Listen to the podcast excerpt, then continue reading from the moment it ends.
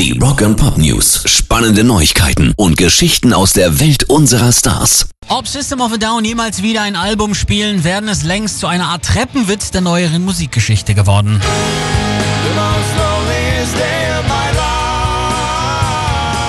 Jetzt hat sich Schlagzeuger John Dolmayan einmal mehr skeptisch gezeigt. Ich halte das für sehr unwahrscheinlich, sagt er und legt nach.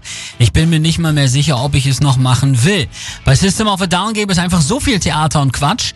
In vielerlei Hinsicht bin ich einfach darüber hinweg, sagt er, denn ich habe während der letzten 15 Jahre richtig fest darum gekämpft, dass wir ein Album machen. Mehr als jeder andere. Ich habe die Leute angerufen, lasst uns zusammenkommen, stellt die Egos beiseite, lasst uns Meetings haben, was immer es braucht, lasst uns ins Studio gehen und sehen, was passiert.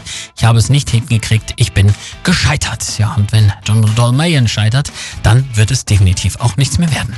Rock and Pop News. Aber es gibt auch gute Nachrichten. Zum Beispiel wurde Marion Faithful nach Corona-Infektion jetzt wieder aus dem Krankenhaus entlassen.